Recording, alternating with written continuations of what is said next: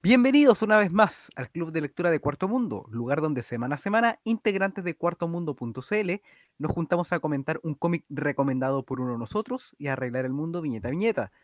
En esta ocasión, la lectura corresponde a Why, The Last Man, de Brian K. Bogan y Pia Guerra, publicado originalmente a partir de julio de 2002 en el sello Vértigo de DC Comics y con edición disponible actualmente en castellano de la mano de ICC Comics. Esta semana, volviendo desde un tutito de dos semanas o de que le cayera encima un busto de Simón Bolívar, nos acompaña don Rodrigo Méndez. Hola, hola, ¿cómo están?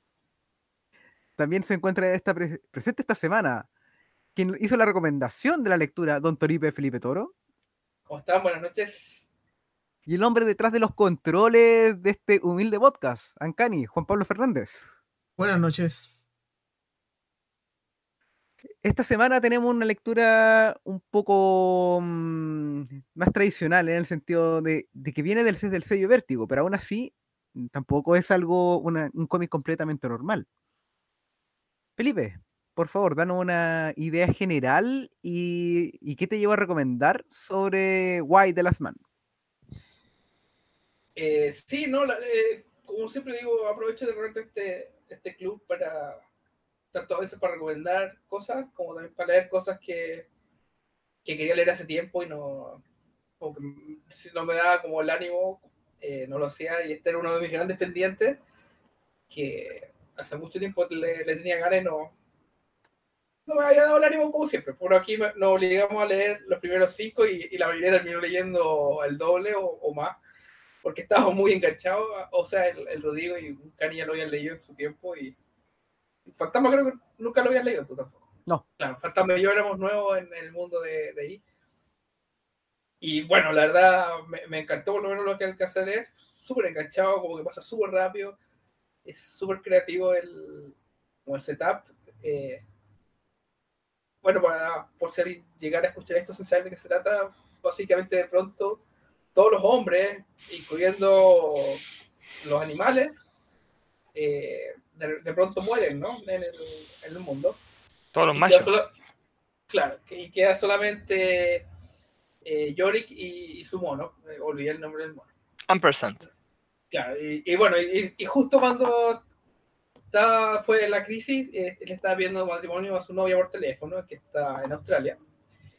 Y él está, bueno, en Estados Unidos, entonces parte esta búsqueda en un mundo de, de puras mujeres como, bueno, como siempre nacen en su extremismo y cosas eh, en un mundo post-apocalíptico, ¿no? También ocurren un montón de desastres, ¿no? Porque un montón de accidentes, eh, mueren muchos líderes, ya que la mayoría era, pensamos que esto es el año 2002, o sea, por ejemplo, eh, ahora, por ejemplo, en Estados Unidos se, se muere el presidente y la vicepresidenta es mujer, pero el 2002, aquí le ponen bien claro que la mujer de alto cargo está súper abajo en la, escala, ¿no? Como que aprovecha de hacer harta, hartas críticas, que qué bueno que en 20 años ya han cambiado un poquito las cosas al, respecto, ¿no?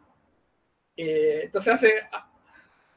Me gustó mucho lo, rápido que avanza, lo rápido que setean los personajes, eh, el creativo del, setup. Eh, de repente hay muchas coincidencias, ¿no? Pero, pero se le perdonan al cómic, yo creo que que, que uno se deja llevar nomás por el segundo, aunque, aunque va a ser como sobre todo como las relaciones previas de los personajes, pero, pero bueno, eh, yo creo que hay, había un montón de oportunidad para hablar del tema de, mujeres, aunque sea un autor hombre, yo creo que dentro de todo, bueno, nos faltaron mujeres aquí de nuevo en este, en este, en este espacio, pero, en todo caso, vamos a hablar sobre un cómic que tiene un, casting de personajes predominantemente femenino, así que tenemos un panel de solo hombres. Solo hombres para discutir el. Claro, desde el último hombre tenemos que ser hombres. Claro, como esos paneles que decían el rol de la mujer en la sociedad. Allá acá están cinco hombres de 50 o más años, todos blancos y canosos. No, no, pero bueno, ahí yo creo que puedo hablar más de los detalles cuando cuando hablamos los spoilers, pero me causó súper buena, super buena impresión. No, creo que no había leído nada con el arte tampoco de Pia Guerra, increíblemente, ¿o sí? Es que después eh, Pia Guerra se retiró un poco como de...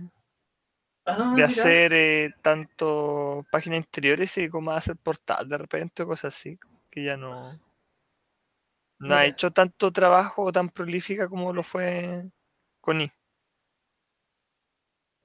Así que, no, me, me, me recordó, ¿cómo se llama? El, el que, no, no sé si es como Steve Dillon. No, pero bueno, no importa. Me, me gustó también harto el, el estilo, no sé por qué, como había visto las puras portadas y nunca el arte interior, también esperaba otro, otro tipo de, de arte. Y, y si bien es más, más, más tradicional, por así decirlo, me gustó bastante también lo, lo bien expresado los personajes. Eh, así que no, súper buena impresión, me lo voy a terminar eventualmente. Ya, como digo, leí, me leí 10, 11 números, que el, plan era 5. Eh, así que bien, de Baugen ya habíamos leído acá eh, Barrera, ¿no? Eh, como las primeras lecturas, pero no, no lo grabamos ese número, así que no, no, no hay registro de eso. Eh,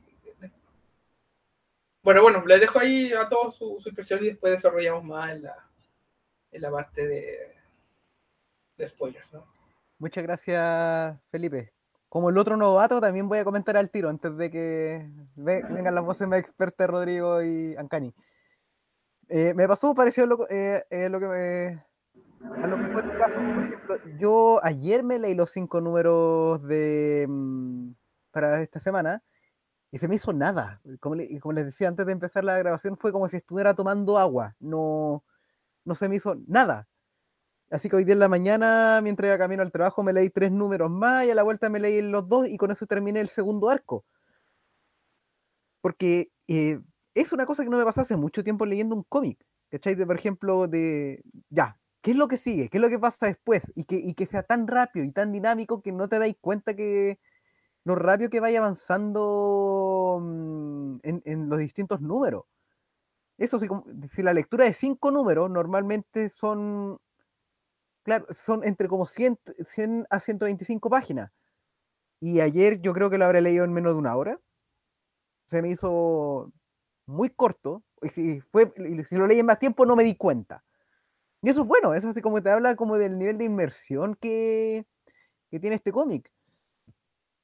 Y lo mismo, por ejemplo, todo lo que estáis, como lo que estáis mencionando. eh, por lo menos en el primer arco no lo noté tanto, pero en el segundo sí del, del tema de comentarios que hay de por medio y del paso del tiempo. Eso permite igual ver cosas en perspectiva. Porque tú lo dijiste, Felipe, este cómic fue empezado a escribir el año, do- eh, perdón, empezado a publicarse el año 2002. Ya van a ser casi 20 años de su publicación original. Y tenemos que tener en cuenta que especialmente el rol del feminismo más activo, y no como una actividad de nicho, así como se disparó durante la década de los 2000. Entonces hay un cambio considerable de ciertas posturas mm, de, lo que se entiende, por ejemplo, el rol de la mujer en la sociedad o de cómo o de- del activismo mismo. Y vale la pena así como hacer como este paralelo entre cómo, cómo se dan las cosas ahora a cómo fueron un poco interpretadas en esa época. Y ver el, cómo el paso del tiempo, ver cómo algunas de las críticas que se daban como en este cómic de hace 20 años atrás, si bien eh, se entiende que algunos temas ya están superados, en otros dicen, "Mm, hay algunas cosas que todavía están como dando vueltas por acá. Y por lo menos me, pare- me pareció bien, bien entretenido. Mm, bueno, el tema de la premisa, por ejemplo, eh, si no lo habíamos dicho hasta ahora, eh, y El último hombre es un cómic, un cómic post-apocalíptico. De hecho, si en los primeros números ustedes notan similitudes con The Walking Dead, no es coincidencia. Tiene un. Si bien no, no salieron durante el. Creo que no, no coincidieron durante el mismo año, sí tienen como ciertas sensibilidades eh, parecidas. Este salió un poquito antes, creo. Claro, creo que este es un poquito anterior. Y de cierta forma, como comparte sentarte sensibilidad eh, con, es- con este mismo cómic. Y, y de nuevo, lo- cuando tú estás leyendo un cómic post-apocalíptico, uno esperaría como que fuera algo como medio denso de leer, difícil de abordar, medio deprimente. Y si bien este cómic toca como parte de esos temas, como te va tirando rápido, te va tirando súper rápido, el, el arte de Pia Guerra, eh, como mm, mencionaba Felipe, me, me sorprende que no estén más cosas. Me da lata que haya se dedicado a ser solamente portadista, porque por el trabajo interior que hace está súper bueno también. No es solamente como parte del guion de Brian K. Vaughan el mérito de que sea un cómic tan dinámico, sino también precisamente el arte que da pie a guerra. Entonces eso se me hizo súper bueno. Eh, yo creo, al punto, me gustó harto. De hecho, yo creo que esto al, punto que yo creo que voy a empezar a coleccionarlo en físico. Me gustó mucho, mucho, mucho. Y, y si bien hay cosas como que, mm, que me hacen ruido que creo que podemos comentar después, uno los puede pasar por alto porque es, es tremendo cómic, lo encontré muy bueno. Ancani, por favor, danos tu impresión sobre Y el último hombre. Uy, yo lo leí ahí, le comentaba a Felipe que yo no leía ahí del último hombre desde que se publicó, porque yo esta fue una de las últimas series que recuerdo que yo la seguía eh, mes a mes. Mes a mes, eh, ¿cómo se llama? A ritmo gringo, ¿cachai? Con los esperando de repente que se lo, que alguien le pegara el Photoshop a la, a la traducción, ¿cachai? Lo tradumaquetear y todo eso. Y ¿cómo se llama? Y me acuerdo que, eh, que me enganchó por más que nada por lo aterrizada de la, de la premisa que, o cómo aterriza la premisa el guionista. Porque, ¿cómo se llama? Hay, en el papel suena como algo muy eh, potencial de como de en el sentido de ir de disparar para temas distintos el tema de que se mueren todos los hombres y quedan solamente queda solamente uno y está, y está rodeado de mujeres ¿cachai? entonces una, una imagino yo como alguien menos eh, habilidoso en el tema del guion lo, lo, lo, puede lo puede llevar como a la exageración ¿cachai? que hoy vivimos eh, ahora vivimos todas, todas felices porque no hay hombres, o oye, ahora este loco es como el super galán de, del, ¿cómo se llama? Del, del mundo porque es el único hombre, ¿cachai? Entonces, no, el, el guionista de esta historia aterriza todo, ¿cachai? Aterriza el mundo no entra en una utopía, entra en un estado de depresión increíble que se, que se palpa harto a través del, de los 60 números. Y que, y que varios conflictos que que son heredados de la, de la propia, ¿cómo se llama? Liderazgo masculino son, son mantenidos en el, el tiempo. Y decía, oye, esto está, esto está bueno, porque eh, hay un tema, por ejemplo, en el primer, en el primer arco se presentan varias cosas. Varias cosas, eh, varios personajes que después van a tener como una cierta importancia de acuerdo, de acuerdo a, a donde pasan los números. Y está el tema, por ejemplo, de los israelitas y que los israelíes están con una guerra constante, ¿cachai? Y tú decías, ah, acá, acá, porque, puta, el, es el, el, enemigo de Israel, por así decirlo, es, ¿cómo se llama? Y todo este sector de la, del, del mundo es un, es un, mundo completamente masculino, ¿cachai? Donde a, la, a las mujeres se les apedrea y un montón de cosas. Y el, el guion sigue, eh, eh, se compromete en que no, sabes que esta cuestión va a continuar igual en cierta medida que no hay como una, un tema de que eh, no, no, ¿cómo se? No, no vamos a entrar automáticamente en una utopía. Es lo que es lo que a mí más me atraía en, el momento que lo leía. Y otra cosa que también me, me atraía es que Bowen es muy bueno para dejarte con así como plot. Porque por lo general terminan los, sus, sus, números terminan con algo que no está que es como una sorpresa, que no está 100% cerrado como, uy, este personaje no lo veía de tanto tiempo y volvió. O, o oye, ¿qué va a pasar ahora? Es muy experto en hacer eso. El, durante los últimos números son así increíbles la cantidad de, cuestiones que pasan. Yo creo que de repente, ahora que lo, revisé un poquito, decía, mm, quizás esto no me hubiera gustado, ahora no me gusta tanto, pero igual es como bien entretenido en, el global, ¿caché? Que dice, oye, que pasan cosas en este cómic tanta cuestión que tan ocurrente que el tipo para pa, pa, meter historias, para guionizar. A lo largo de los 60 números vais conociendo a todos los, a todos los personajes que aparecen. Y les vais conociendo el, cómo es el pasado, por qué son así, por qué son así. Eh, es un cómic muy entretenido, no, me acuerdo. Y creo, me parece que es como el último gran cómic de Vértigo que tuvo. Porque de ahí no me recuerdo, porque ese era el otro que también a mí me gustaba de esta época de Vértigo, que Vértigo iba como en unas postas. Porque, por ejemplo, una aposta que e, se podría decir que partió con Sandman y que tenía 70 números de Sandman, no me acuerdo, 70, 75 números. Y, y es que era como la serie de Vértigo que teníais que seguir. Después se acababa Sandman y llegaba Predicador. Y esa la eran 60 números más que tenéis que seguir. Entonces siempre tenían una serie como insigne que ibais siguiendo. Después de Sandman, de Predicador creo que viene Transmetropolitan. Y después viene otra más. Y después viene esta, ¿cachai? Que esta es como post los 2000. Y de ahí no me acuerdo de ninguna otra serie que haya tenido este como, este como sentimiento de, de, de que, ¿sabéis que Esta es la... este- Como una gran epopeya, sí.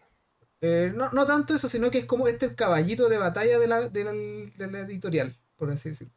Este es el Imperdible. Claro, este es el imperdible que no, no- porque Vértigo igual publica otras cositas más, más cortas. Paralelo a este, me acuerdo este cómic salía este, el otro cómic que, que, que duró más, que se llama Fábulas.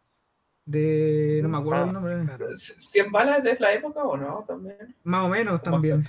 Entonces era como una época muy así de tener. Siempre había un cómic que tú, tú- que era como el, el caballito de batalla de vértigo y que atraía al, al lector más así que estaba buscando otra cosa diferente. Y este es el último que me acuerdo que de- decir, ¿sabes que este, es- oye, este que está entretenido, este hay que seguirlo. Ahí, puta, todos, todos saben la historia de Vértigo, que la, DC la fue dejando un poquito de lado hasta que al final no. de- derechamente ya no, no la pescaba nomás, empezó, empezó a quitarle personajes, metió eh, a Constantine en- de vuelta al universo regular, de ese entonces era como bien así. Era como un cadáver de lo que era antes. Pero esta serie, me acuerdo de eso, que era como la última gran serie así a seguir. Así que no, buenos recuerdos. A mí me trae buenos recuerdos esta serie en ese sentido. Quizás yo, el único pero que a mí no, que yo, en lo personal, esto es completamente personal, a mí el dibujo de Pía Guerra como que no me gusta mucho.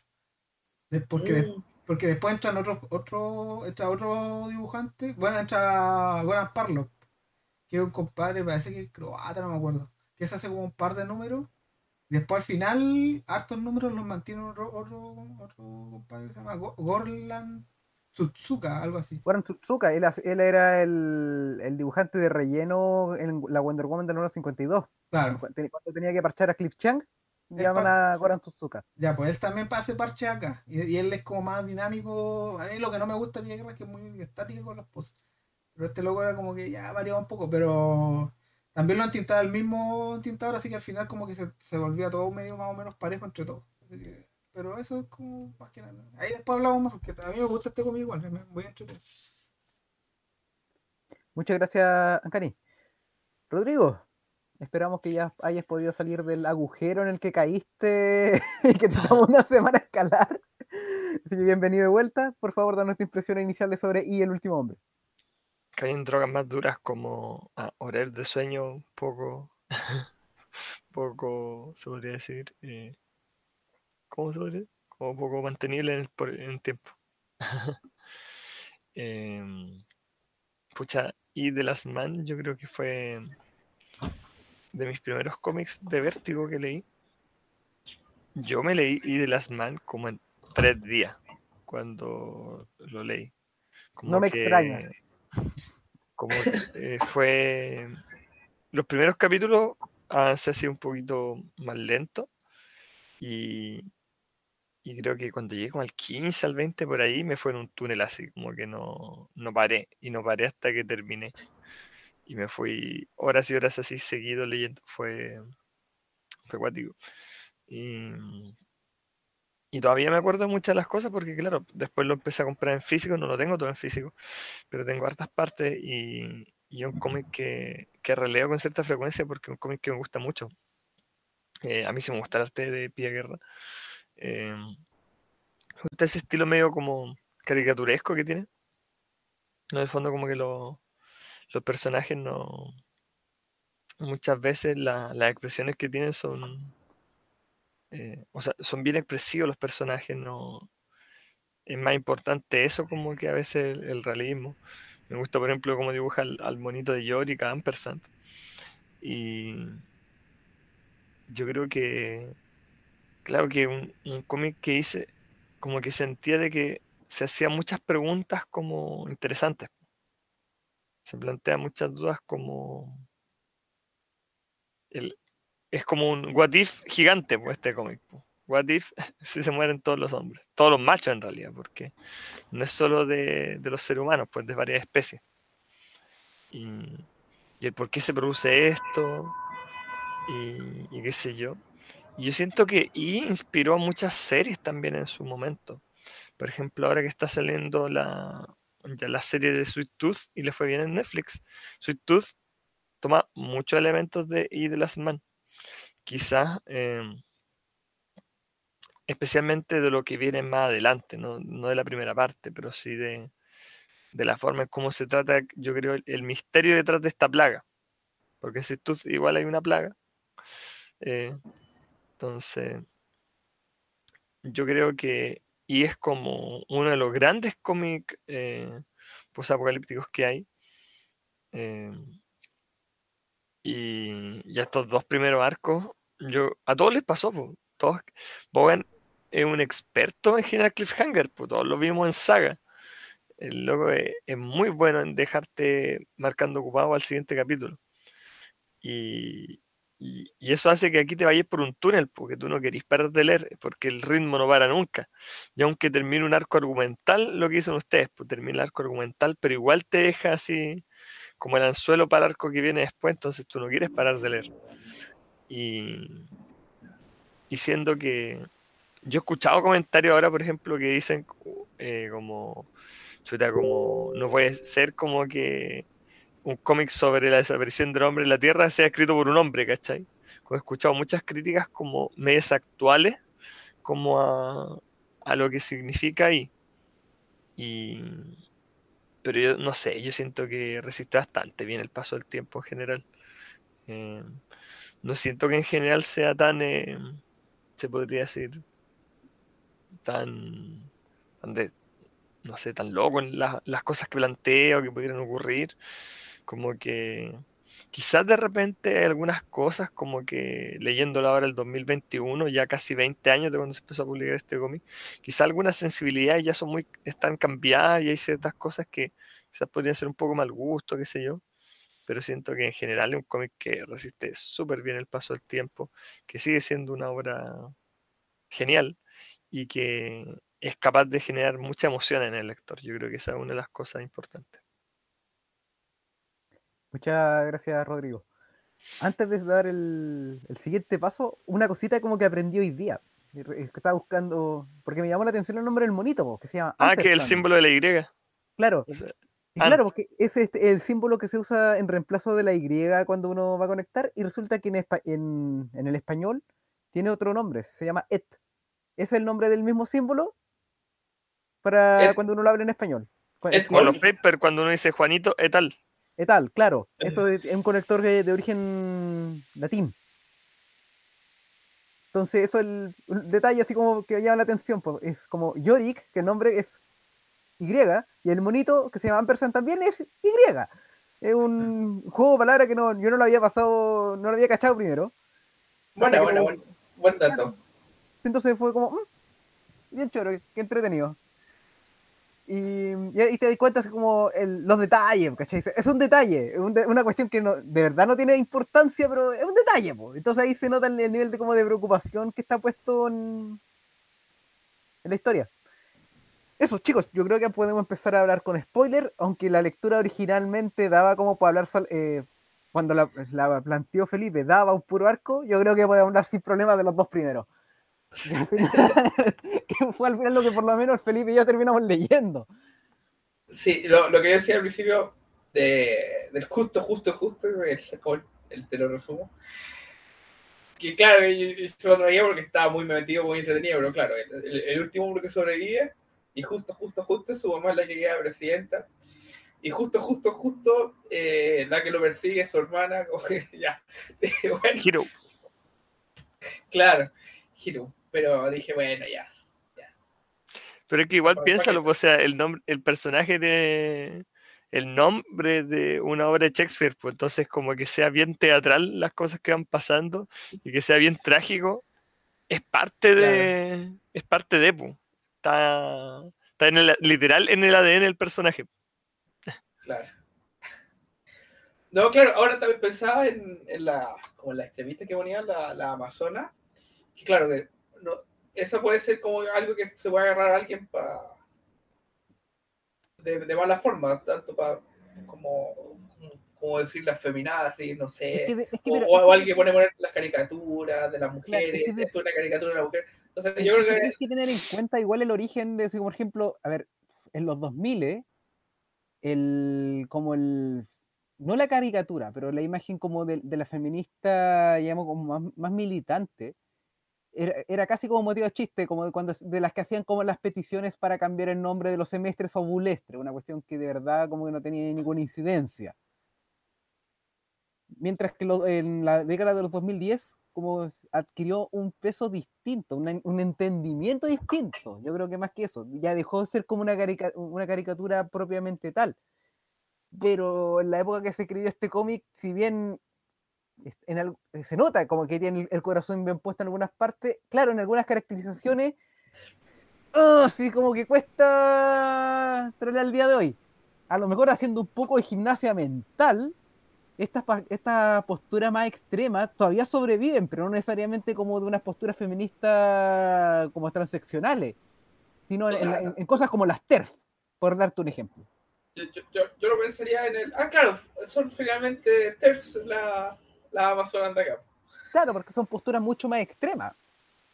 Claro, no, yo, yo pensaba, claro, que en un contexto post- post- post-apocalíptico está justificado que aparecen en cualquier obra como, como extremistas bien caricaturizados, ¿no? Que, que adoran nue- nuevas religiones casi, que adoran nuevos dioses, que adoran la, la tragedia siempre, no sé. Claro, es eh, que, es que lo- yo creo que el problema es que el primer acercamiento que te hace este cómic a un grupo organizado de mujeres es que te tira al tiro este pero grupo la- radical. Ah, ya, que viéndola así, sí tienes razón. Pero también te presenta otro grupo como en contraposición a este, que es el grupo de. ay, ¿Cómo es que se llama la, la general israelita? La. No me acuerdo, Pero pero, pero es dale. distinto, porque son- ellos son parte de una, de una estructura que ya era preexistente. po. En cambio, Claro. las hijas de la Amazonas son una organización que surgió como consecuencia del apocalipsis. No, pero yo creo que esa es la gracia del cómic, esa es la gracia del guion, que el loco no, no rehuye a ciertas cosas. Porque, porque te digo, yo he visto, yo, este cómic también me hace acordar una película de mierda que se llama América 3000, que es una película que también donde, las, donde la especie dominante son las mujeres, y está escrita por un hombre, está dirigida por un hombre, y esa película es, es justamente en el año 3000 como en un futuro tipo más Max post apocalíptico y las minas andan en taparrabo, ¿cachai? En bikini, son puras modelos, ¿cachai? Y, se agarran a combo entre ellas y todo. Y tú sabes que ah, está hecho para el, para el, ¿cómo se llama? Claro, para el, para jovencito de 15 años que anda, anda muy hormonal. Es fetiche. Claro, pero esta cuestión, el loco. Bueno, que usted tampoco nos leyó el resto del co- pero el loco abre un abanico de posibilidades donde nunca, donde por eso yo, a- a mí- yo rescato eso que este compadre eh, agarra conflictos heredados, ¿cachai? Agarra nuevos conflictos y, y ese tema de que haya extremistas, yo creo que está está súper bien tratado porque la, efectivamente hay locos extremistas que en un, en, un futuro donde todo deprimente, porque eh, esa es una cosa que a mí también me gusta del- de la historia, es que el cómic tiene un tono súper deprimente, súper deprimente, en el sentido de que todos han perdido a alguien, todos, porque todos tienen un nombre, ¿cómo se llama?, de familiar, ¿cachai? Puede ser, puede ser el papá, puede ser el hermano, un amigo, cualquier cosa. Entonces todos han perdido a alguien. No hay nadie que no haya perdido a alguien, tiene que ser un caso muy especial, ¿cachai? Un Entonces, detalle, un paréntesis.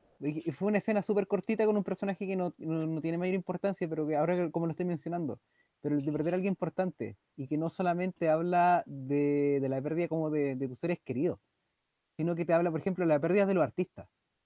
sí, pues, eh, Es un detalle súper choro, lo encontré muy bueno. Claro, que en, en en de un paraguaso se fueron todos, la mayoría de, los- de las estrellas de rock, ¿cachai? Que son todos hombres. Entonces, claro, entonces el, el, el tema, hay un tema de depresión y los personajes lo van, lo van, ¿cómo se llama? Trabajando de, diferentes maneras. Están esta- est- extremistas que realmente son extremistas que no, literalmente se cortan un seno para poder identificarse, ¿cachai? Y, y- y- Disparan mejor el arco. Y claro, y se matan, en- y matan, están dispuestos a matar a otro, a, a- a otro co- co- cogénero también, que no, si es que, porque lo encuentran que si no eres parte de la solución, eres parte del problema, ¿cachai? hay otros que han tratado de, de, de sobrevivir su vida en, en, ¿cómo se llama? En formando en nuevas comunidades, ¿cachai? El, el Sí. tipo se da, se da unas vueltas que de repente tú no piensas que, que puedan pasar, pero después cuando te las presentan, sabes que esto es lógico. Por ejemplo, hay gente, hay una, después más adelante, puta, un spoiler pequeño, hay, hay muchachas que toman eh, estrógeno, ¿cachai? Eh, eh, son como drogadictas del estrógeno, eh, y porque, te- porque la falta de, de- hombres, ¿cachai? Entonces, genera todo un, un nuevo sistema a partir de- de esta, de esta como tragedia global y ¿cómo se llama? Y, y todo te lo hace como calzar mesuradamente. Eso es lo que a mí me, me- enganchaba harto también, de que la idea de que, oye, ¿sabéis que esto tiene lógica dentro de la, de la veris- verisimilitud de lo que te está presentando? Yo creo que las amazonas que salen acá también están eh, dentro del, del- ¿cómo se llama? Del, del mismo, de esa misma línea. Si, si es puta, es cosa de ver también. Al final el ser humano es así, de repente al, miedo reacciona con extremo. Yo igual siento que cuando se muestra el grupo del Amazonas, igual se muestra de un principio el personaje que lo lidera como Victoria, como un personaje súper hipócrita. Como que hay varios pasajes donde te habla sobre como el, como que es solo contra el macho, qué sé yo, pero hay muchos momentos donde ejerce la violencia contra otras mujeres porque no piensan igual a ella. Y, y se, justifica de formas que son bastante poco justificables. En un momento cuando hace que Hiro mate a otra, a otra mujer, por ejemplo, y después le dice, perdóname por darte órdenes como cualquier hombre patriarcal, pero al fin y al cabo eh, la reina y el peón después igual vuelven a la misma caja juntos, ¿cachai? Se manda frases que son como... No sé, po, porque al final ese es el tema. pero no le quita lo hipócrita. Al final, Victoria es una líder de culto como cualquier otro, ¿cachai? Como un altar de la luz, ¿cachai? Como cualquiera de estos seres iluminados, que en el fondo se basa en su carisma y en su capacidad como dialógica para convencer a gente de cosas que en un contexto normal eh, sonarían eh, súper como inverosímiles, pero ella se aprovecha de la debilidad eh, de estas personas que son en general, todos, como dicen ustedes, están sufriendo y, y lo utiliza para manipularlas.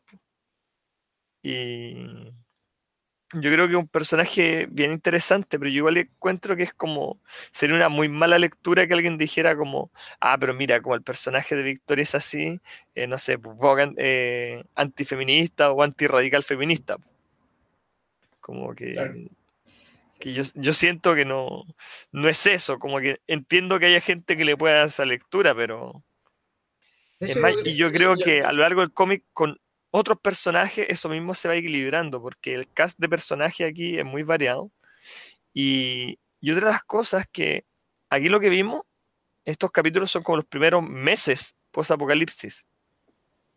Pero la historia de ahí da para mucho el viaje. El viaje de Yorick no, un viaje corto.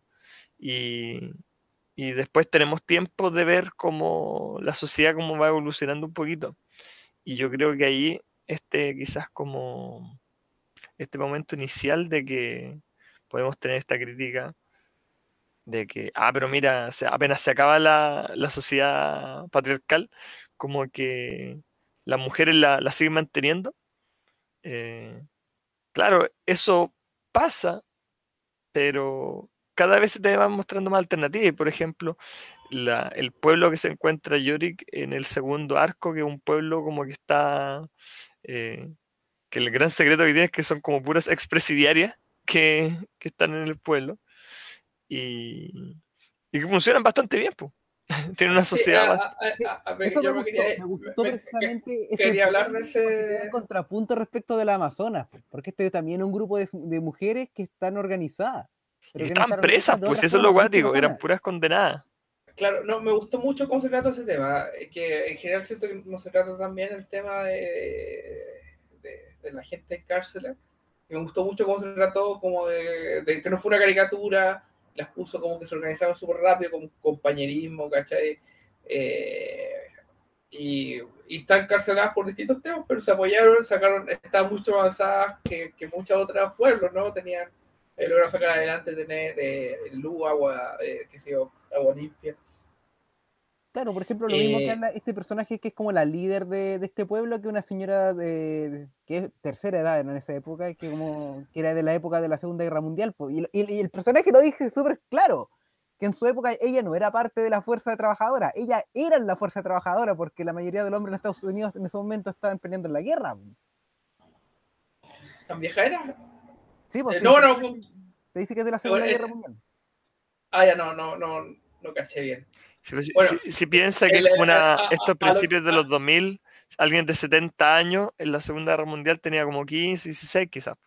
Claro. Claro, sí, tienes razón. Tienes razón. No, el, claro, y, y lo otro, no, porque, porque hasta el final las caracterizaron súper bien, pues no querían poner presa a la otra porque saben que la, la cárcel es lo peor. Eh, Tampoco querían matarla, como que era poco rencorosa. Me gustó mucho trató ese grupo. O sea, no, no es por santificar a la gente que está en la cárcel, también, pues, si por algo están.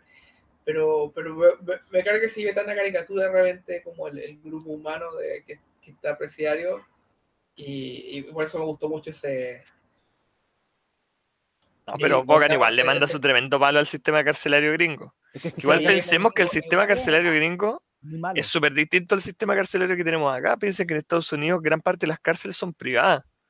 Y que en el fondo es que gente con plata crea una cárcel y, y la va llenando. pues. Imagínate, pues eso significa que en el fondo que tú lucráis con la gente que está presa, pues, porque por algo hay gente que hace cárceles privadas. pues. Entonces es como, es como la subvención escolar, pues, como que a ti te pagan el Estado por cada preso que tú tenís. Muchas veces las cárceles gringas se encargan de, de que estos presos hagan trabajos forzados, trabajos manuales, sin pagarles. Como que es parte, dicen como ya, pero a ti te damos comida, así que ahí está tu paga, ¿cachai? Bueno, aquí Entonces, también la gente tra- trabaja en, la, en las cárceles es por conducta nomás, pero no les dan ni, un, ni una remuneración. No, acá, acá la gente en los talleres de las cárceles en Chile en general, los que tienen, los que producen cosas, pues de tus muebles, que si yo les pagan por lo que hacen. No, claro, lo pueden vender o lo, o lo hacen para que otros venden, pero al- alguien que está, que sigo limpiando baños, que está ordenando dentro de la cárcel, eh, no te van a pagar nada, estás haces conducta nomás. O- Ah, claro. las Pero dos. si, claro, si, si lográis el beneficio de acceder a, a un taller y materiales y todo, claro, eso, eso lo podéis vender. Los dos sistemas culiados son malos. o sea, acá en Chile las cárceles son horribles también. No, sí, pues sí, tam- también, pero, pero eh, eh, son otros problemas, ¿cachai? O sea, como que no es el mismo origen. Bueno, Porque allá una parte de los problemas es que como la cárcel es privada, tú tenías un montón de incentivos para seguir metiendo gente presa, ¿cachai? Porque para mucha gente es más plata, po, que haya más gente presa. Claro, te pasan más plata por más presos que tenía adentro. eh, eh, eh, está chulo el tema cárcel, pero sigamos con, con la mujer. no, no, démosle. No, En todo caso, yo, yo creo que el, el, el guionista da el- Le voy a decir el guionista porque no sé si estoy pronunciando bien Bond y todo eso. Pero el loco yo creo que. Eh, Brian, digámosle Brian. Brian, el Brian, El Short O'Brien. el real Brian, le, le yo creo que el loco hace como una declaración de intenciones cuando presenta a la mamá de Yorick.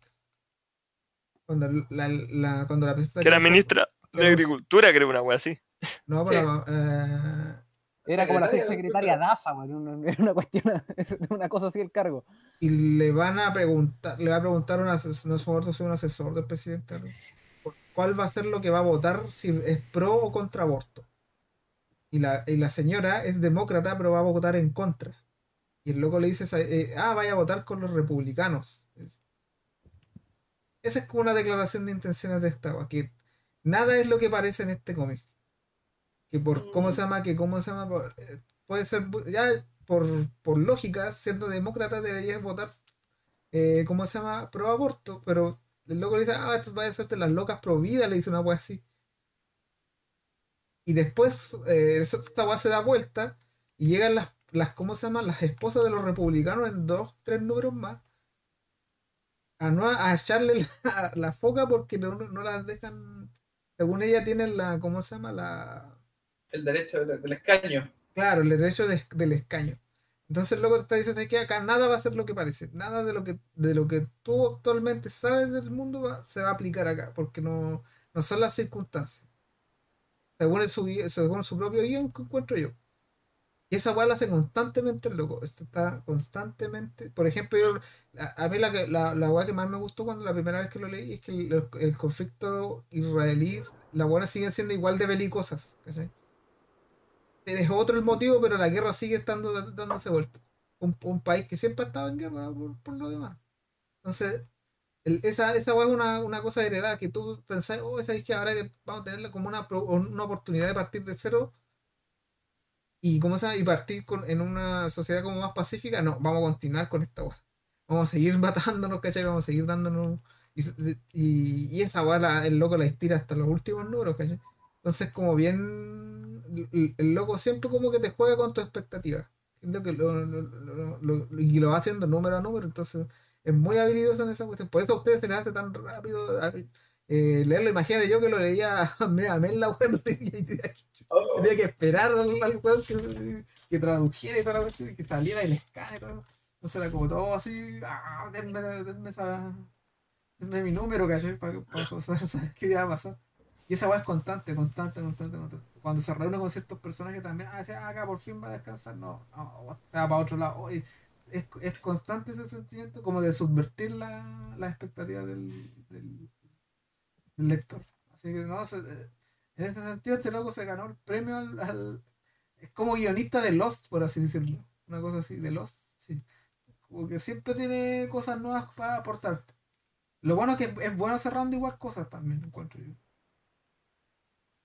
Dentro de la lógica que él plantea también, porque eso, eso es lo otro, que al subvertir tu expectativa no te va a dar el final que tú quieres. Ese es lo otro. ¿Cachai? Entonces, como viene así. ¿Qué? Por eso te digo, en, ese sentido es bueno, ¿cachai? No, no le da al lector lo, lo que él quiere, le da una- algo distinto. Y que de, de repente te hace como dar, como pensar así, oye, ¿sabes qué? Esto igual tiene su lógica. Lo, por ejemplo, lo mismo que estábamos hablando con lo, lo del Amazonas. Es que, esto igual dentro de la lógica que te plantea así, esto igual puede ser. Pero la cuestión hay que masticarla, esa es la, es la clave. Tienes que mas- masticarlo un poquito más, ¿cachai? No quedarse con la primera lectura y empezar a ladrar por Twitter. No, hay que más, sí, sí, que tiene razón. pues, De aquí a 10 números se va a pagar, una cosa así.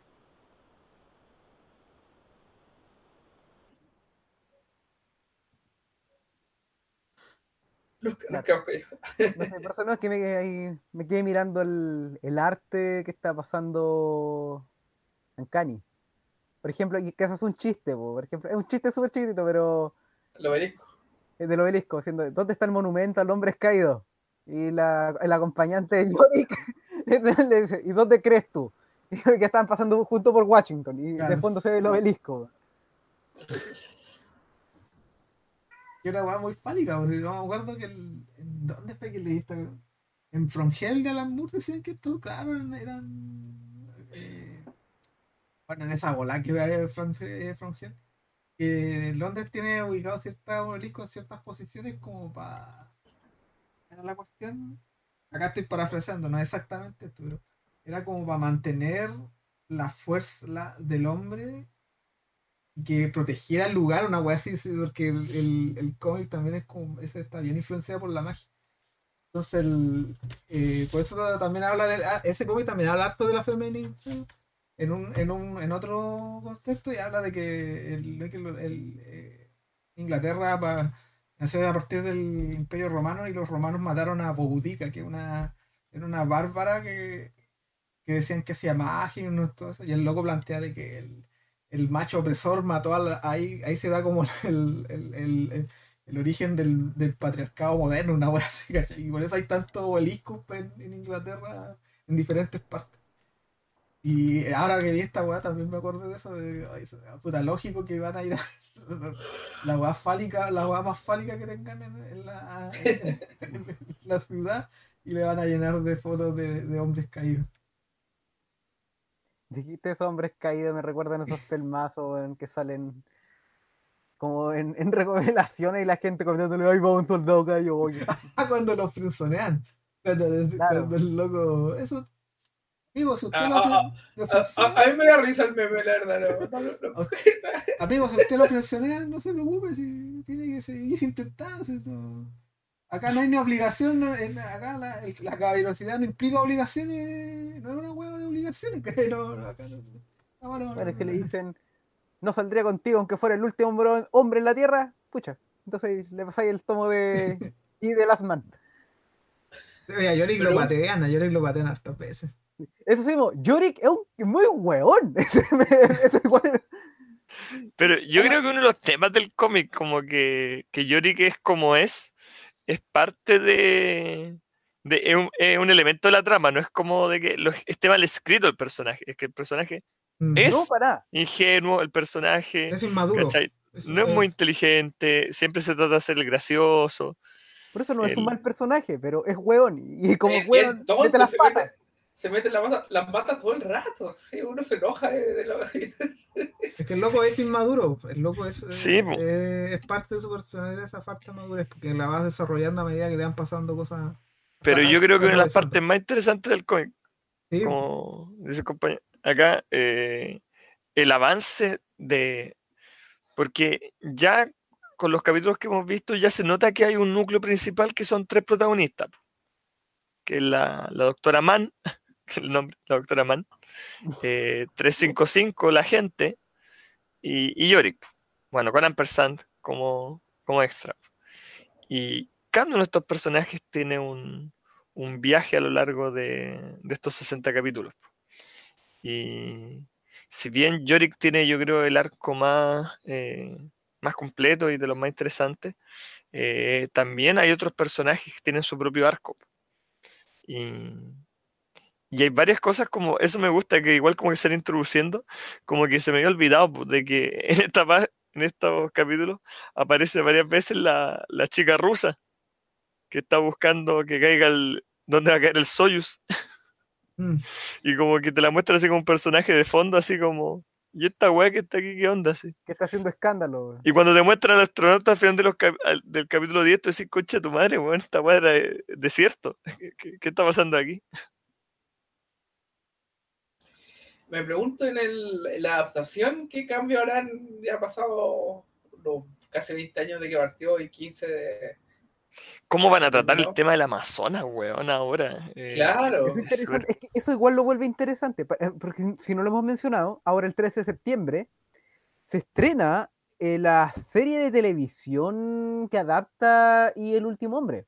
Que estuvo en el infierno de publicación como por 12 años, yo creo, porque desde Claro. que yo tengo memoria casi que se anuncian como que va a haber películas de ir de las manos, qué sé yo. Claro, entonces, y- pero de nuevo, como la época de cómo, del- de cómo se trató en el, en el discurso público, el, cómo el feminismo va a ser bien interesante en la forma que se trata esto. Por ejemplo, lo mismo que hablamos, cómo se va a ver el tema de la Amazona. La Amazona van a ser eh, una, van a un grupo de TERF, van a ser tal cual como están presentados, lo cual puede traerle como crítica a la serie. Se va a hacer una como mm, una reinterpretación de ciertas ideas que ya estaban ahí. Por ejemplo, me, me llamó la atención de que si bien no, no muestran personajes de ese tipo, de nuevo, 2002, te hablan, te hablan en, el, en este cómic, te hablan de la existencia de, de personas trans, que en este caso eran hombres trans, que habían sido de mujer a hombre. Que Y que sobreviven, pues. Claro. Pero, de nuevo, 2002. No, Eh, eh, van a... va- Van a en el 11 que le, alcancé a leerlo también, que no me voy a levantar porque está el gato acá, así que agarré lo que voy a leer, ¿no? Eh, ahí aparece también uno más claro, ¿cachai? Ahí eh, también, como porque antes lo mencionaban, pero aquí se había uno que interactúa ahí entre medio. De hecho, que le da, recomenda- que le da recomendaciones a, a Yorick, oye, no, tu barba se ve media falsa, tenés que usar tus propios pelos de, de la cabeza, ponte aquí un algo para que te, Ah, te verdad. pecho, Ya para parecer más hombre, entonces es una escena divertida también. ahí. de hecho, claro, el- entonces va a ser, eh, las va a ser mismas- interesante ver cómo reimpre- in- reinterpretan todas esas cosas como ahora. Yo Porque, creo que va a pasar como lo que pasó con la adaptación de Invencible, por ejemplo. Porque Invencible igual es un cómic como esta época, porque Invencible es del 2003. eh, y claro, tenía algunos elementos que se sentían bien eh, fuera de época. eh, si tú los traducías normalmente. Principalmente, que fue lo que más cambiaron, era eh, el amigo de Mark, el mejor amigo, eh, William, que en el cómic no, se, no salía del closet hasta mucho más adelante en la trama y era un elemento como de la trama que generaba como un pequeño conflicto ahí, po, donde incluso como que el compañero tenía miedo de que Mark no quisiera sacar más a pasar a volar por como por como era gay, como que no lo quisiera llevar, pues entonces como que igual había situaciones que te decían, claro, si estamos como en 2021 que es- ya no estamos haciendo en general esos cuestionamientos. Entonces, y esos Ah. elementos se pulieron y quedaron de una forma bastante decente, creo yo. Yo creo que todos los cambios como para traer a la actualidad eh, Invencible fueron cambios que fueron bienvenidos. Pero claro, aquí la cosa es un poco más peliaguda, yo creo. Porque ahí era un elemento muy secundario en la trama de que este personaje como que se ve el closet o no, y tú puedes cambiarlo harto sin cambiar la esencia de la historia. Pero aquí, por ejemplo, es un elemento súper importante el cómo eh, las amazonas funcionan casi como un culto y cómo le van lavando el cerebro a la gente y que termina generando que la hermana de Yorick, Hiro, como que piense que es una buena decisión matar a su propio hermano. Que en el fondo es un lavado de cerebro a nivel culto. Pero es que esa es una línea súper delgada. Así como, ojalá que lo traten bien, porque, claro, por un lado, claro, uno, si uno lo está viendo con un personaje que tiene una línea cultista, pero el paso, así como de caer fácilmente como al tema diciendo, y que de no, porque se van a traer ese, tipo de interpretación diciendo, ah, no, esto es una, Es una crítica al feminismo radical. claro, que- feminismo radical, de, de que todas, en realidad todas las feministas son así, una cosa como, una crítica con mucho como olor a vienesa, a agua de vienesa. Puta, El yo- punto es que, pucha, yo creo que igual uno tiene que reconocer de que es poca gente, pero si hay gente así, ¿cachai? O sea, como No, que claro, por muy caricatura que parezca en el cómic, eh, si hay gente así, pues. Y, y que podemos nosotros decir lo que queramos, pero claro, pues, ponte tú, eh, yo he estado involucrado, o sea, trato de no meterme en esa discusión, pero sí conozco gente, ponte tú, que está eh, y que hace esa diferencia. Y conozco, ponte tú, he escuchado un montón de discusiones que se dan entre las mismas mujeres sobre estos temas, po. como entre mujeres feministas, como que se ponen, porque son temas que no, tienen, no están bien zanjados, po. como que todavía hay, hay mucho que hablar sobre eso. Entonces, eh, pucha, a mí me daría mucha lata que... eh, yo creo que lo que se podría hacer para generar un poquito como de menos resquemores con eso quizás sería mostrarle como mostrar como un paralelo al grupo de las Amazonas quizás más temprano dentro del cómic. claro, eso es lo que Como- voy, porque que tu primer, que el primer acercamiento que hace, como, eso es lo que mencioné delante, po.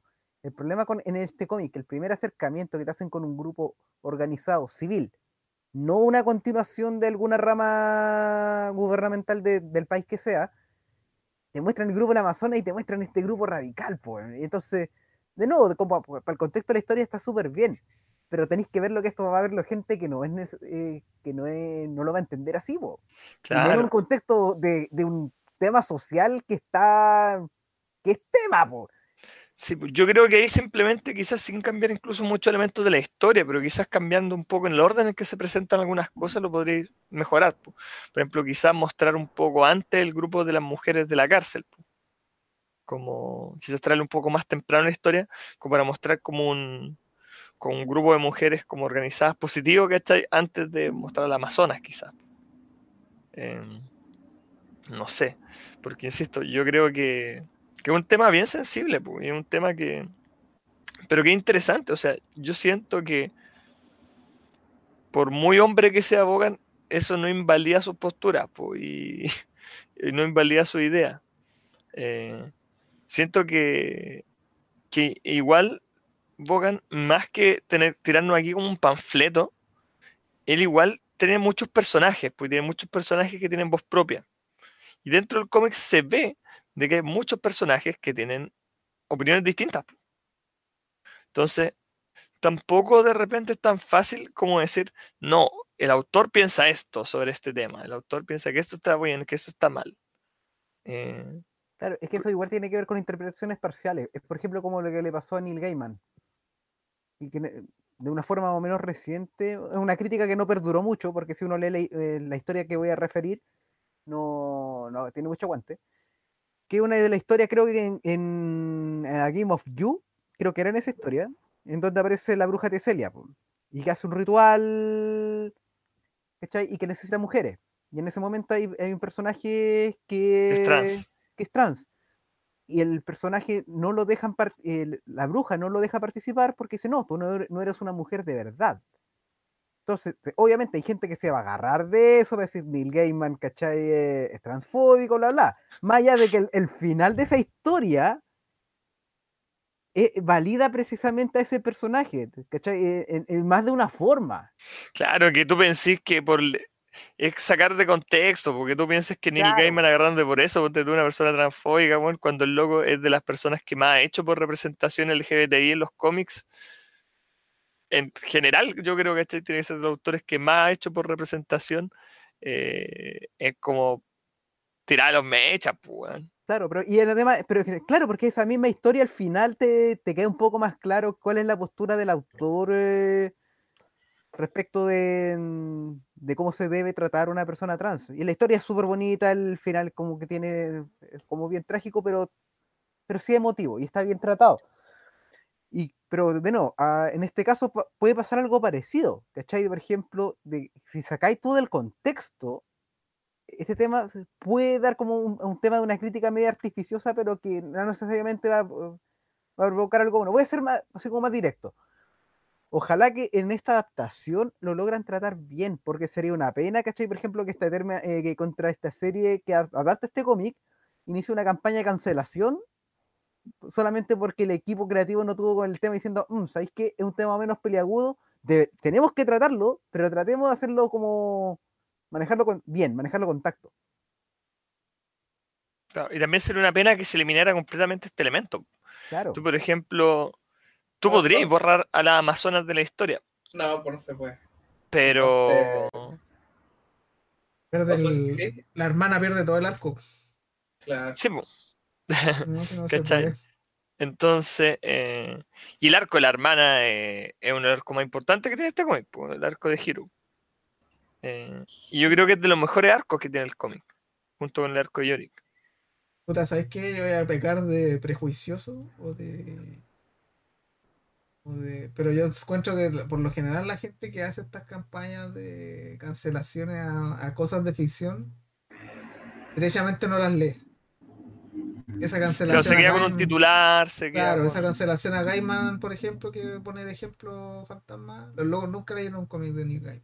Y no lo van a seguir Claro. leyendo, es como para armar el barullo un poco. Claro, leyeron la viñeta, alguien se las mandó y se agarraron y listo. Claro, entonces yo creo que los, lo- yo, mira, yo, soy- yo me pongo la idea de que voy a adaptar esto, yo lo haría más exagerado todavía. Yo a la, a- yo a la líder de la, de la Amazona le pongo cara de raja JK Rowling, así al toque. Sí, sí, sí. Ya, ¡Concha tu madre! ahí sería súper entendible, pues. Así, así cara y palo nomás, porque esta- esta- si bien eh, la- la- en los primeros números, la, ¿cómo se llama? Las Amazonas son como una fuerza más o menos poderosa, poderosa, comparado con lo que pasa después no son nada. Y son justamente esas personas que te digo yo que, que son, que arman harto barullo, pero que a la larga no son, no son representativos de nada, ¿cachai? Son gente que... Me acordé.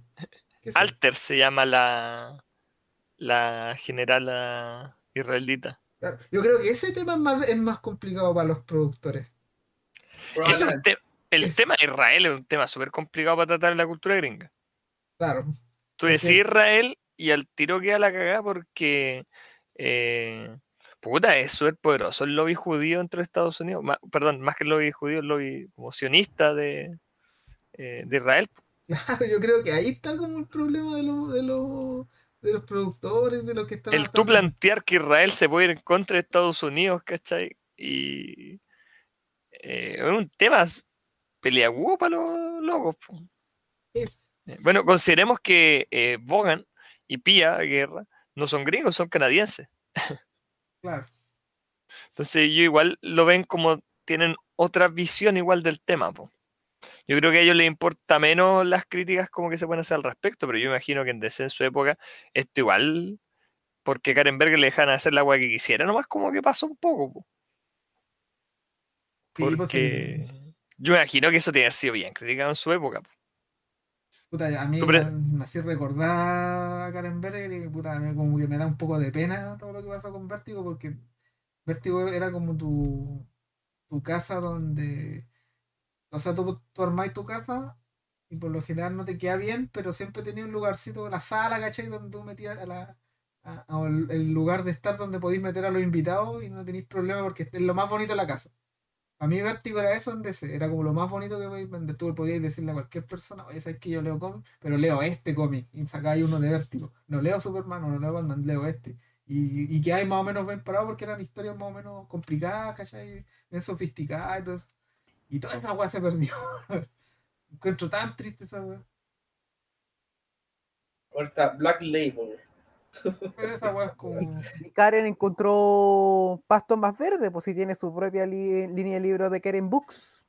En Sí, otra editorial. pero eh, el problema es que no tienen como el impacto mediático que tenían estas historias. Pues. Por Ah, eso no, te digo claro, pero Por eso te digo que este era como el, el último gran caballito de batalla que tenía Vértigo que recuerde yo.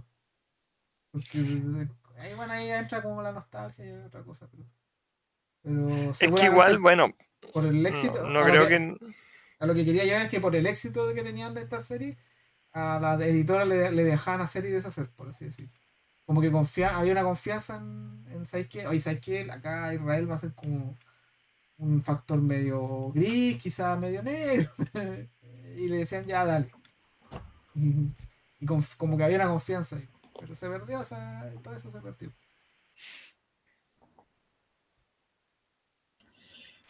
En honor al tiempo, vamos con los cierres y, y para que Rodrigo tenga pensado en su cómic también. ¿Les sí, por parece? supuesto, vamos dando cierre. Felipe, ya que tú lo planteas, por favor, danos tus palabras. ¿Tengo que recomendar o no? Eh, lo recomiendo totalmente, creo que se ha sostenido súper bien, es súper atrapante, o sea, como me gustó mucho el comentario que dijo Méndez ahí, que no es un panfleto, no, no es una cuestión de idea de, de- de feminismo y mujer, sino que es una súper buena historia, súper atrapante, es como un chasquido de Thanos, pero, pero que se nota hoy unas consecuencias de pronto y, y se crea un, como dijo, un, un mundo poca- pos- poca- post-apocalíptico súper interesante súper buenos personajes, súper ágil, como que tengo para rodarlo por todos lados, así que eh, yo creo que es un cómic que ya siempre se pone en la lista en realidad, y, y- y me, me, me autoflagelo por haber empezado a leerlo tan tarde, así que eh, seguro que terminar pronto, y eso, no, nada más que recomendarlo, y, y tal, ahí espero los demás ahí sus comentarios. Muchas- Qué bueno que al fin lo pude empezar. Eso, muchas gracias, Felipe. Ancani, por favor, danos tus palabras finales sobre Y el último hombre. Yo igual lo recomiendo harto, como le digo, traigo buenos recuerdos de este cómic, que lo seguía mes a mes y es como bien así, decidor de lo que se hacía a principios de, lo, de este siglo con, con Vértigo, ¿cachai? Con, como con la... No tanto con el tono, sino con la... Como con la apuesta, ¿cachai? Con la idea de que, ¿sabéis que nos vamos a arriesgar a algo? Vamos a arriesgar a tener un cómic donde hay puros, puras mujeres, ¿cachai? Y nos vamos a arriesgar donde, en un cómic donde vamos a tratar ciertas cosas que no son tan agradables de tratar, que no, vamos a poner ciertos matices en, países que no deberían, que por lo general no, se los meten, no se meten en esos matices. Entonces como eran como bien así. Lo que hace, lo que hace un pionero, pues un pionero siempre está metido en, la pata de los caballos, por así y, y salía, y sale bien parado. Entonces este, cómic como que trae un poco ese, ese recuerdo. pues. Ahora, lamentablemente, Vertigo está como. Ya no está ya, pues está como decía Felipe, en un, hay un reemplazo que es como una, una cáscara vacía que Black Label, que es como historias de Batman donde Bruce Wayne puede mostrar el pene, una cosa. Pero no hay Pero ahora, Y que ya no puede mostrarlo porque siguieron en el medio show y lo tuvieron que editar para la segunda edición. Claro, le pintaron ahí bandido, estaba todo por todo borrando. Entonces, para allá lo recomiendo, así, así que igual. pues, ojalá que lo leyeran antes de que saliera la serie, pero estamos medio, como medio encima. Pero, medio, medio encima. pero de todas formas, yo creo que confío en que la serie también, que eso es lo, lo bueno que tienen la serie, lo encuentro yo que Por general cuando sale la serie, la gente como que se alerta, oye, se alerta, perdón, y esto está, oye, esto está basado en un cómic. Y se, como que se meten al cómic. ¿cachai? Y el cómic, como dicen ustedes, es muy atrapante, así que probablemente el que se meta no va a salir. Así que es, buena, es como una buena publicidad también. Es peligroso, no lo empiecen a leer cuando tengan certámenes o cuando. Es verdad. Diciendo, no, si voy a leer un poquito nomás, me da el tiempo. No, no hagan Ah. eso. Los va a agarrar y los Por va a agarrar favor, que no. yo, yo creo que va, va a surgir ese síndrome que tienen los, ¿cómo se llama? las series de anime, que los compadres que leen el manga empiezan a, a, a- a- a- ¿cómo se llama? A spoilear a la gente que, que lee la, que está en la serie está, está atrasado, ¿cachai? entonces capaz que empieza a pasar eso. Viste que en un mundo sin en el, en el apocalipsis todo puede pasar. No, pero yo la recomiendo, dedito para arriba, muy buena. Y de las manos. Y el último hombre. Gracias, Ancani. En cuanto a concepto, la idea de I de Last Man, uno podría así como prejuiciosamente pensar que porque es un cliché absoluto, que es casi como una excusa para tener una historia de harem alrededor de, de un hombre, pero nada más lejos. Un anime de Aren. Claro, ¿cachai? No, pero si hay dojis con el mismo concepto, entonces ¿para qué, ¿para qué engañarse? Pero eh, Why the Last Man es una historia que es completamente distinta. Cuando uno habla de que una historia posapocalíptica es una historia posapocalíptica, con todo lo que eso conlleva. Y desde el primer número no, no le hace el quite al, al lado feo y, y terrible de eso. Y bueno, lo que hablamos acá de este lado.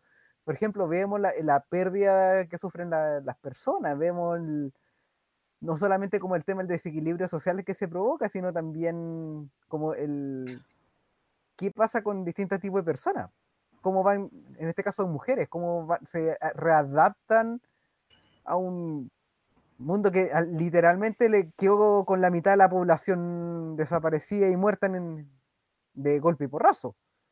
Por ejemplo, algo que no hablamos y que me es un detallito súper importante, por ejemplo, es mientras pasó, cuando, cuando pasó esto fue como en hora punta. Eso significa como que la mayoría de las carreteras están todas saturadas por eh, los autos que quedaron parados ahí, que están llenos de cadáveres adentro todavía. El tema de las líneas aéreas, ¿cachai? Lo- la mayoría de los pilotos son hombres, entonces, y los aviones que estaban volando se cayeron. Y- Pero aún así el mundo no, no se paró, po. por ejemplo, y hay el resurgimiento, por ejemplo, de, de los, de los trenes, y en general se trata harto eso, así como el, el tema del- de la reinvención social en una situación bien, bien complicada. Entonces, por lo menos, eh, es bueno, es un buen cómic.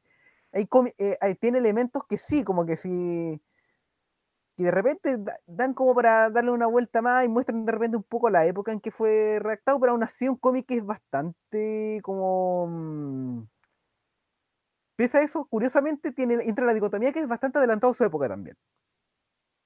Entonces, es bueno, entretenido, tiene un componente social. La- como la recomendación que dijimos ahora, si lo van a leer, leanlo con tiempo, porque si se leen, leen solamente el primer arco de cinco números, van a quedarse con una impresión demasiado corta y muy insuficiente de lo que eh, tiene que ofrecer este cómic. En cambio, si uno se lee los 10 primeros números, diciendo, ya, el cómic, por ejemplo, está, está bien armadito, está bien hecho, este- tiene diversidad de personajes, tiene distintas voces, no es un panfleto ni de un lado ni del otro, ¿cachai? Tal como diciendo, no es un panfleto feminista, pero tampoco es un fanfic eh, incel, ¿cachai? Como lo podría ser de lo que algo que habría escrito un autor de Comics Gate, por dar un ejemplo. Es una buena historia, está bien hecho. Y, eh, y es súper dinámico, súper atrapante. Así, como, así que si tienen la oportunidad de leerlo, entrele a Why the Last Man y El Último Hombre. Es una muy buena lectura. Y además el protagonista tiene un monito. po. Por último, si no van a leerlo por el por los personajes, leanlo porque a ver qué es lo que pasa con el monito. Es un dato particular, me parece que en uno de los eh, trade paperback vienen con eh, historias detrás de editoriales y una de las exigencias del editor era que el mono tenía que estar siempre en la portada. Porque los monos en portadas de cómics venden.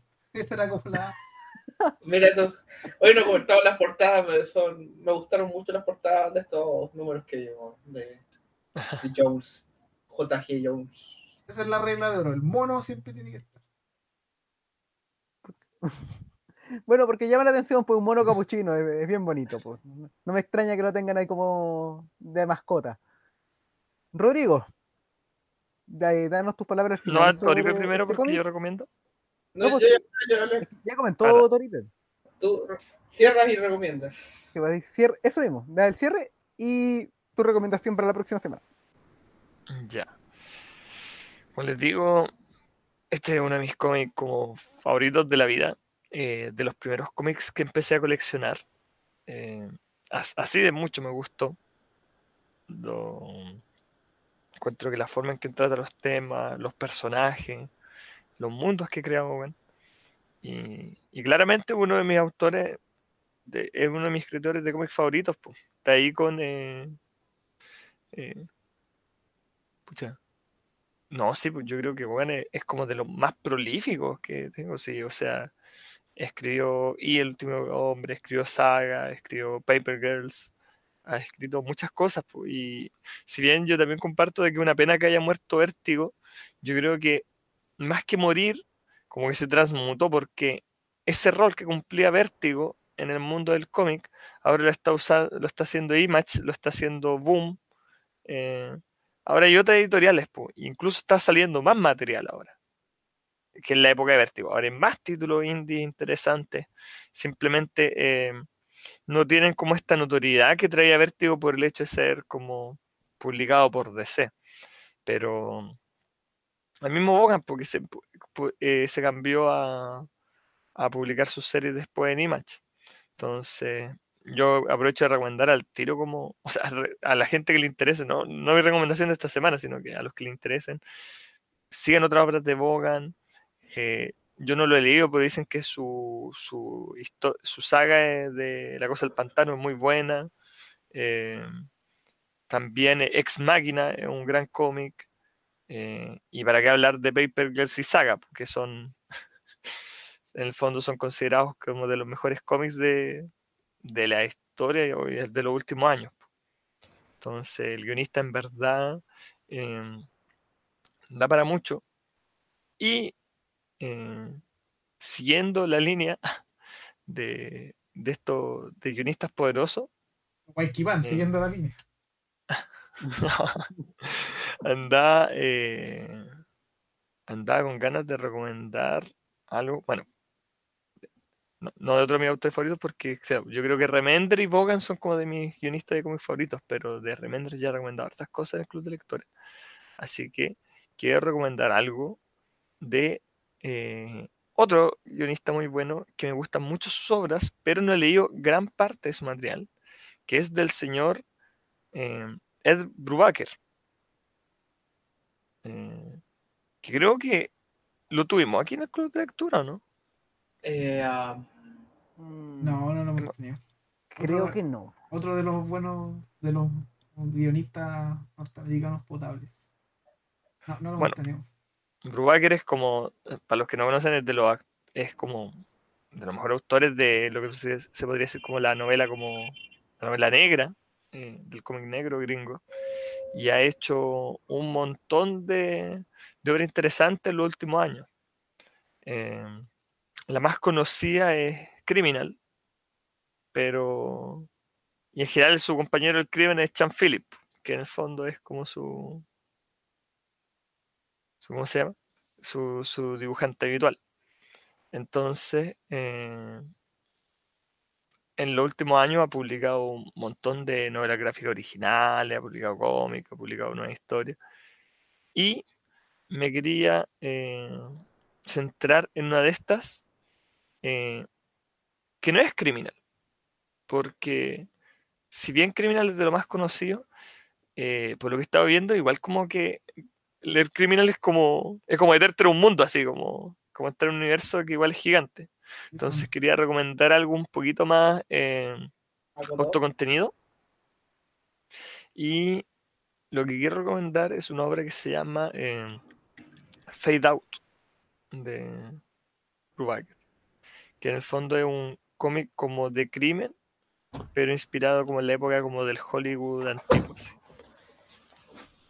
Entonces es un cómic que, que si bien tiene sensibilidades que son propias del autor, eh, no son propias de, de este mundo de criminal que quizás podría ser como algo muy amplio. Entonces, la recomendación es Fade Out de Ed Brubaker. Y me entró la duda del dibujante. Christian Phillips. También ¿Es con Sean Phillips? Tengo la duda. Sí, es con con- también es con con- Sean Phillips. y con Elizabeth. Wester, que es también su colorista típica en general. Como que ese trío ha producido muchas cosas.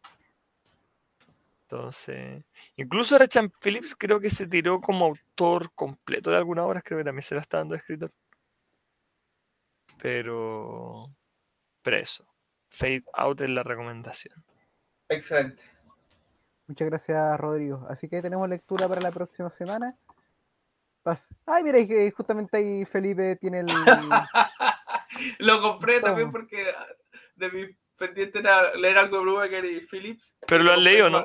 No lo leí, así que súper bien. Lo- Este ahora voy a- la- va a tener la excusa.